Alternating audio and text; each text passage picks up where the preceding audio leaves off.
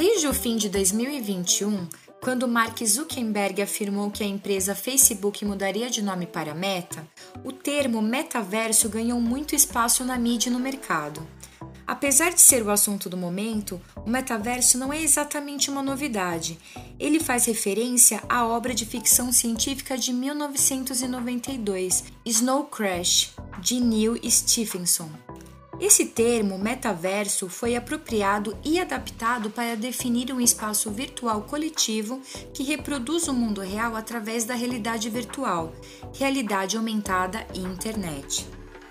Para falar sobre o metaverso e suas implicações no mundo jurídico, temos conosco hoje Patrícia Peck Pinheiro, PhD, CEO e sócia fundadora do PEC Advogados advogada especialista em direito digital, propriedade intelectual, proteção de dados e cibersegurança, graduada e doutorada pela Universidade de São Paulo, PhD em Direito Internacional.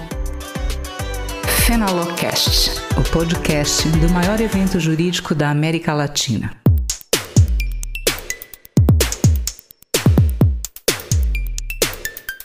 Eu sou Nanate Souza. Queria começar agradecendo a Patrícia Peck por ter aceitado o nosso convite para o Fenalocast. Seja muito bem-vinda, Patrícia. Muito obrigada, Nanádia Souza. Agradeço de estar aqui no Fenalocast e também a todos os ouvintes. Para começar, Patrícia, você pode explicar para nós um pouco mais sobre o que é o metaverso? Ah, sim, claro, né? Acho que virou a palavra do momento, né? Quem não quer estar no metaverso? Como conceito, né, começou ali com Neil Stephenson, né, numa visão que ele teve, numa obra, né, e que traria ali uma integração de mundo real e de mundo virtual. É, então, o que a gente percebe, é, e todos têm falado, é que já seria aí uma capacidade de nós podermos interagir com esses elementos, mas através de um contexto que unifica né, as duas realidades. Né? Então, ao invés de a gente ficar separando né, o real e o virtual, você passa a ter essa condição de metaverso e, como eu disse, surgiu esse conceito nessa obra do Neil Stephenson. Você é especialista em direito digital há mais de 20 anos e inovou ao perceber que não se trata apenas de uma área do direito, mas sim um campo interdisciplinar.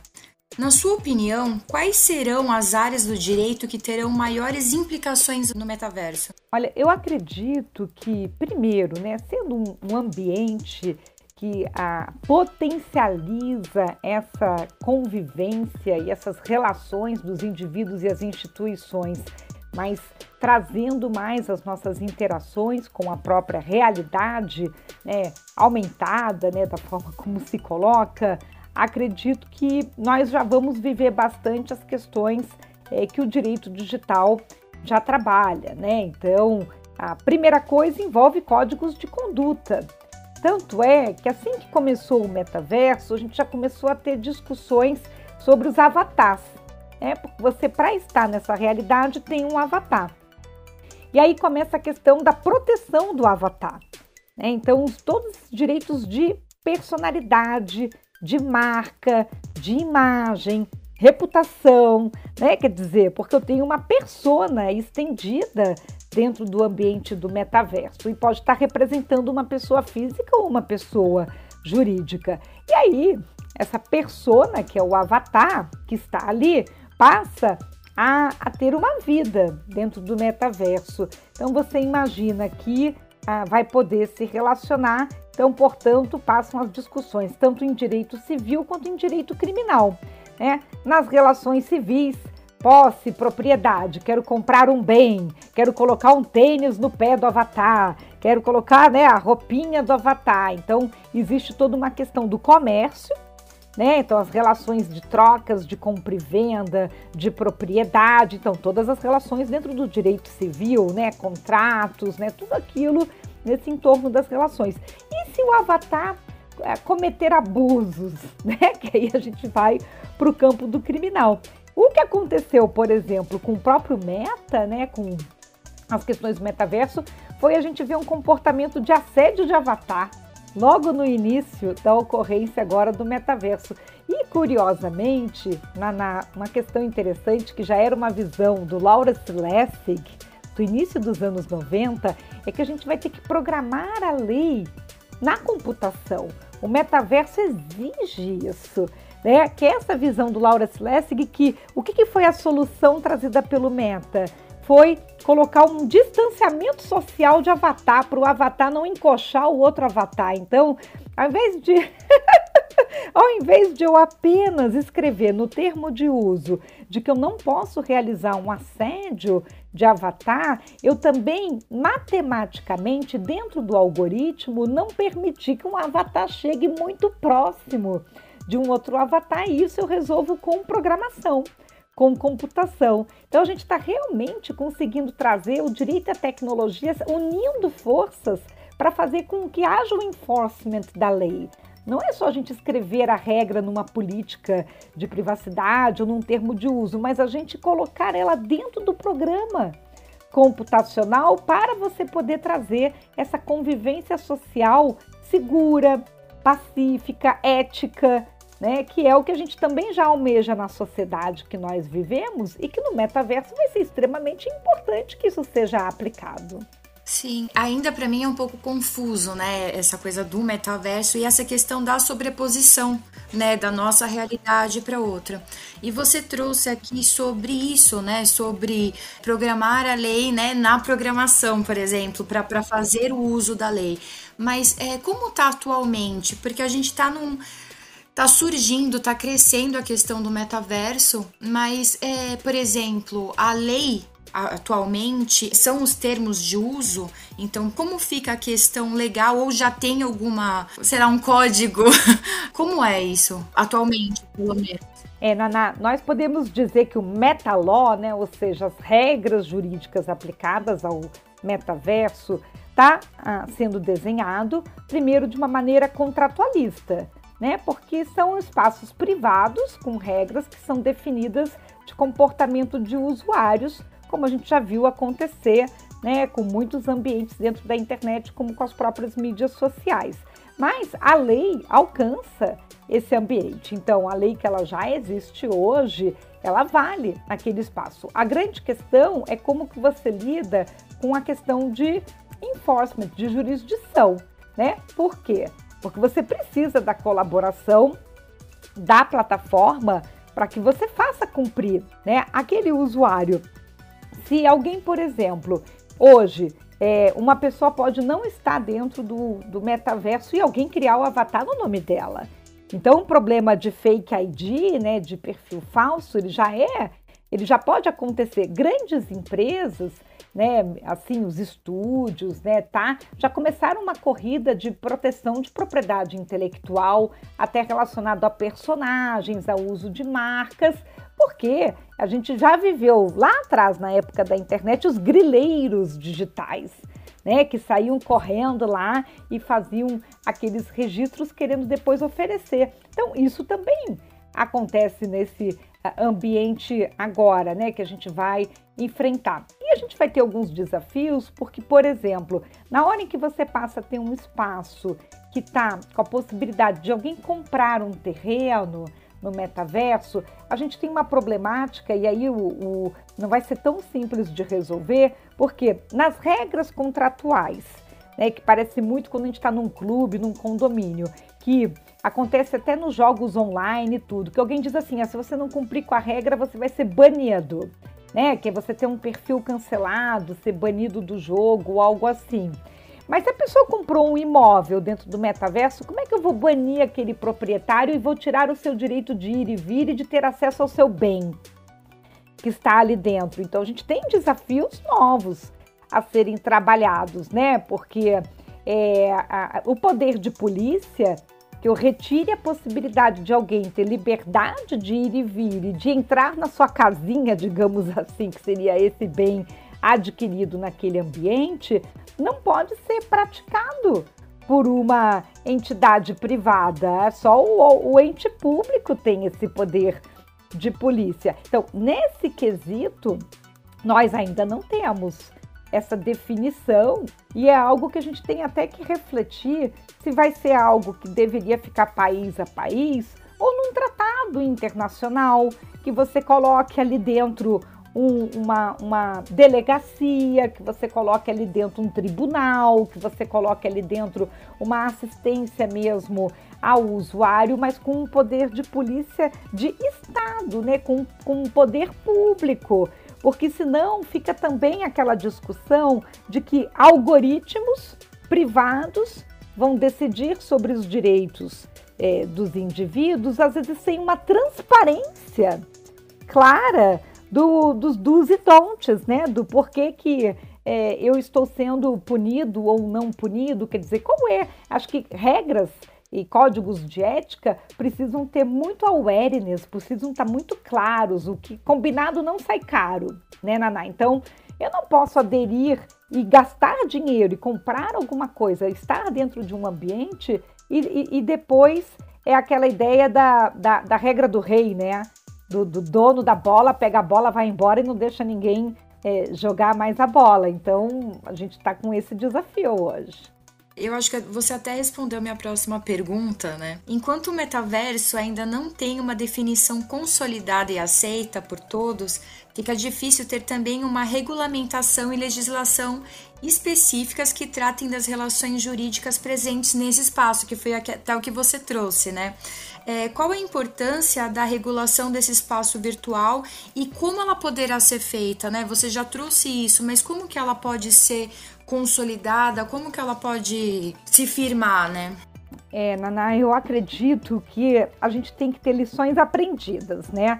Nós estamos há mais de 30 anos evoluindo com a própria internet e já vimos que até hoje sofremos com algumas coisas que não foram feitas de início para um uso, como a gente disse, ético, seguro, saudável da tecnologia e que, de fato, nós dependemos de uma identidade digital forte, porque o anonimato até hoje é uma das origens maiores para que você possa ter problemas jurídicos sociais nesses ambientes que exigem, de, exigem confiabilidade, exigem confiança para você ter certeza de quem está do outro lado da tela e evitar e coibir certas condutas que só porque a pessoa acha que está anônima que ela acaba realizando. Então, essa capacidade é, investigativa de chegar na autoria, né, que é a identidade digital forte, ela é extremamente essencial e ela depende de quem é que abre a porta né, para aquele ambiente. Então, o cadastro de avatar e a capacidade de chegar até a pessoa por trás é, do avatar é, é, é, algo que tem que estar tá padronizado. Isso tem que ser um combinado muito claro. Isso, se você não fizer via regulamentação, a gente vai ter problemas, porque modelo de identidade de indivíduos também é algo que é regrado entre os estados. E quando a gente pensa, isso é uma regra muito antiga, inclusive entre países, por isso que a gente tem formato de regras de emissão de passaporte, de visto, de entrada entre países, porque é controle relacionado a fluxo de pessoas. Né? Isso ajuda a combater de terrorismo a, a tráfico de pessoas, a tráfico de crianças, a tudo. Né? Então, é, e nós não estamos reinventando a roda. Isso está relacionado a regras e tratados internacionais, até de direitos humanos, né? Para que a gente possa coibir situações que coloquem vulneráveis em risco e assim por diante. Então, esse pacto nessa regra tem que ser padronizada de identidade digital forte de dever de colaboração de eu apresentar essas informações caso seja é, necessário numa investigação. A segunda coisa é essa definição em cima de jurisdição. A gente sabe que o espaço da internet está internacionalizado, mas como o metaverso ele ocorre por cima, ou seja, sobre uma meta-realidade é, de uma localização específica, ele acaba tendo essa questão de que ele vai estar geograficamente também é, geolocalizado, né? Então, de repente, eu estou no Brasil, eu estou em Nova York, eu vou estar em algum lugar é, naquele é, metaverso, dependendo também daquilo que a gente está é, desenhando é, e construindo. Portanto, eu vou acabar atraindo e vou ter que estar condizente com regras daquela jurisdição. Né? Então, a, como uma regra que deveria estar prevista desde o início é que se o metaverso ocorrer sobre uma geolocalização, é, uma região geográfica de um determinado local é, do mundo, ele vai estar compatível com regras aplicáveis daquela localização e colaboração com as autoridades daquela é, localização. Então, isso são premissas de funcionamento que trariam uma tranquilidade, uma segurança jurídica para todos os usuários e eu acredito que iria alavancar muito mais negócios, porque o, o dinheiro, o dinheiro ele precisa de segurança jurídica, né?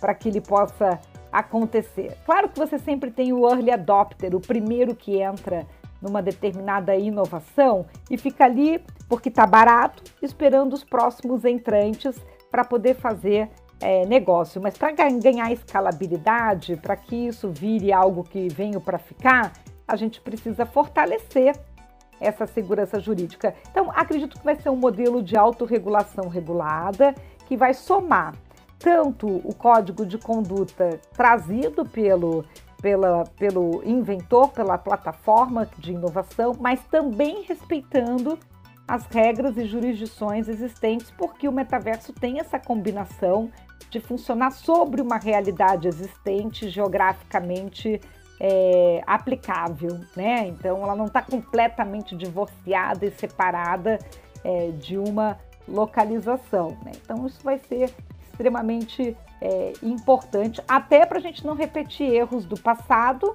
e acabar se tornando um ambiente que a gente não consegue deixar criança e adolescente por medo, um ambiente de fraude, um ambiente de crime, né? A gente tem que ter muito cuidado com isso para não repetir esses erros.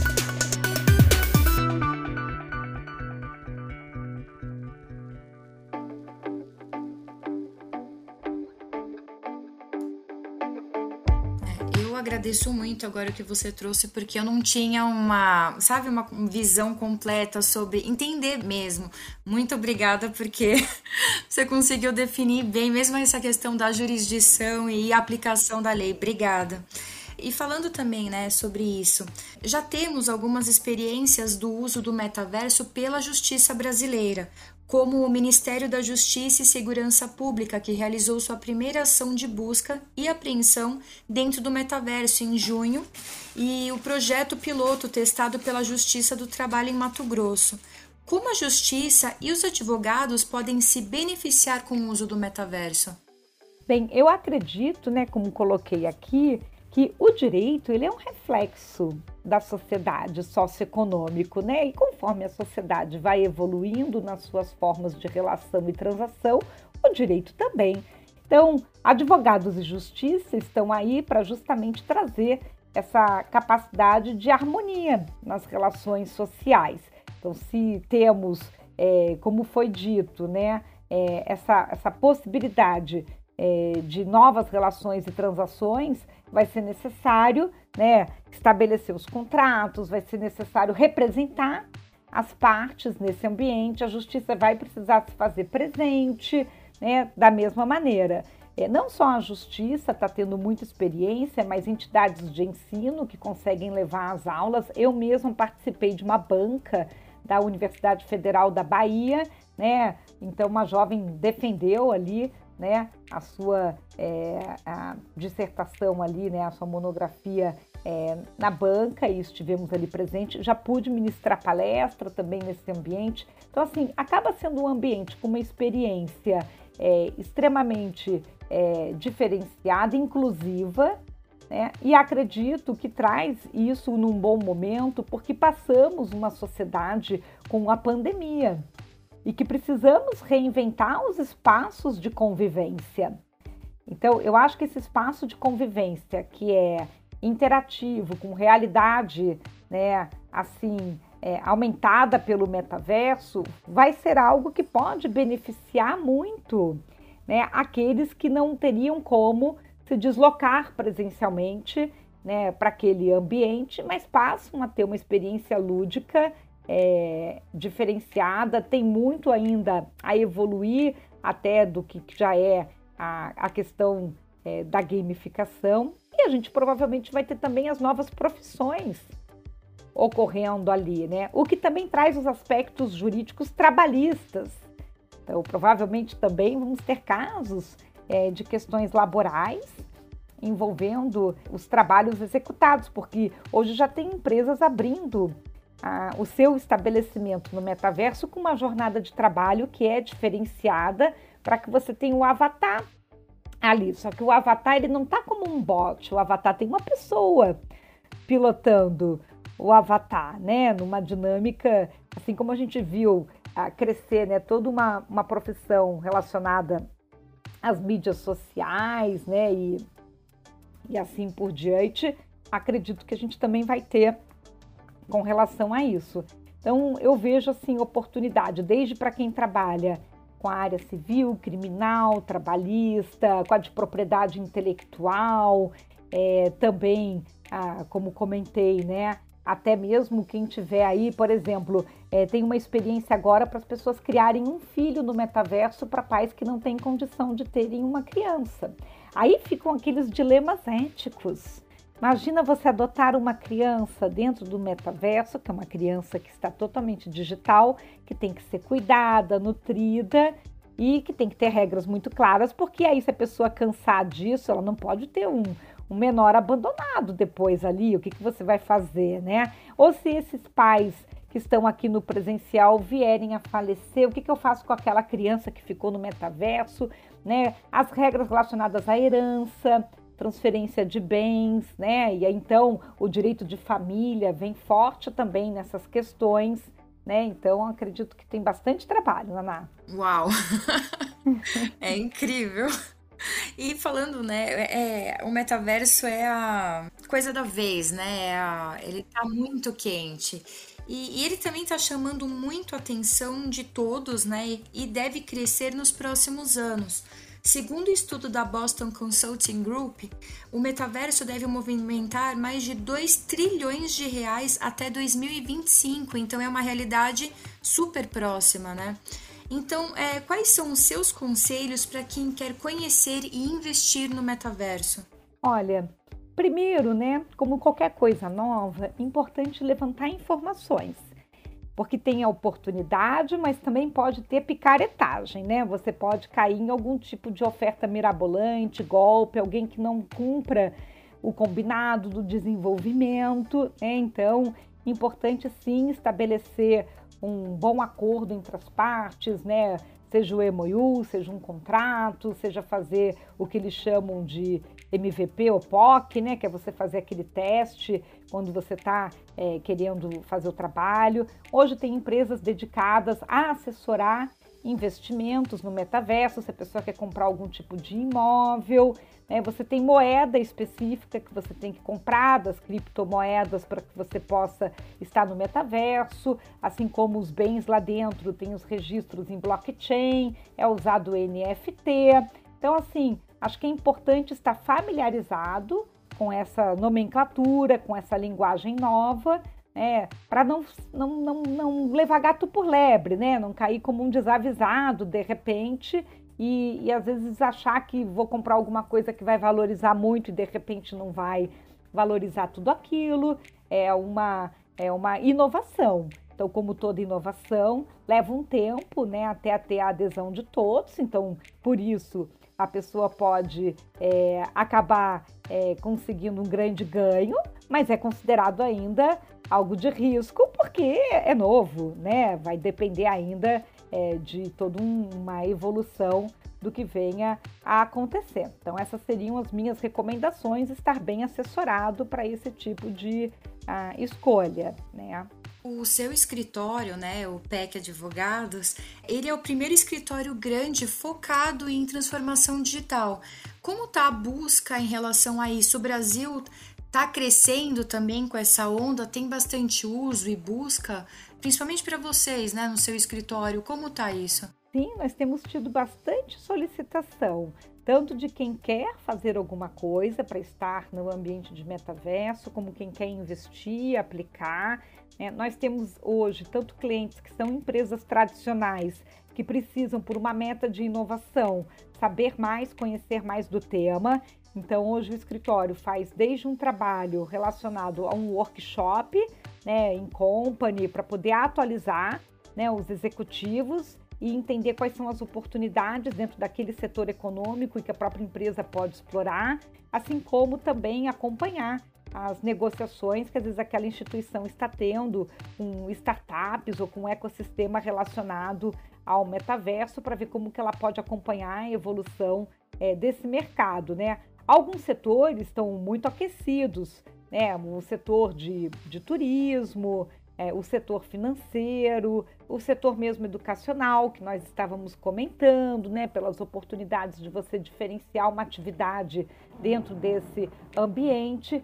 Mas há outros, né? Assim, eu tenho uma fábrica né, que produz um determinado produto. Então pode ser interessante de vez em quando eu alugar, agendar um espaço para fazer um meeting, fazer uma reunião ali, mas não quer dizer que realmente seja um local que eu deva é, investir mais, né? Já, no entanto, certos setores como o do varejo, como existe toda uma linha aí da moda do metaverso, né? Você tem hoje marcas de luxo que estão criando é, produtos específicos direcionados para os avatares.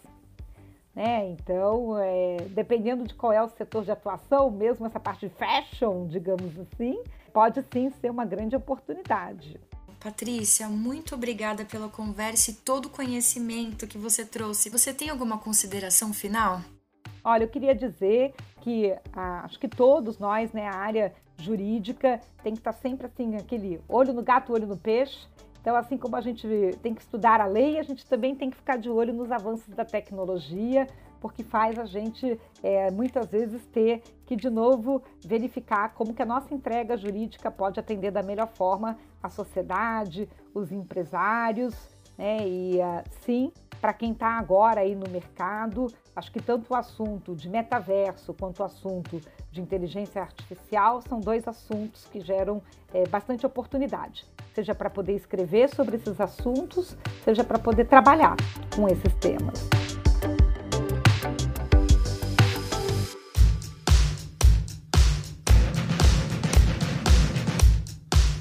Ter acesso aos conteúdos mais relevantes e atuais do mercado jurídico, acesse já o nosso site www.fenalol.com.br e, caso não tenha se inscrito ainda para o evento deste ano, que será presencial, inscreva-se agora. A Fenalol 2022 acontecerá de 19 a 21 de outubro, no Centro de Convenções Frei Caneca. Você também pode acompanhar as novidades da Fenalol pelas redes sociais. Foi um prazer ter você conosco neste episódio. Voltaremos com mais novidades e um novo convidado. Até lá! Você ouviu Fenalocast, uma produção Avocar Comunicação.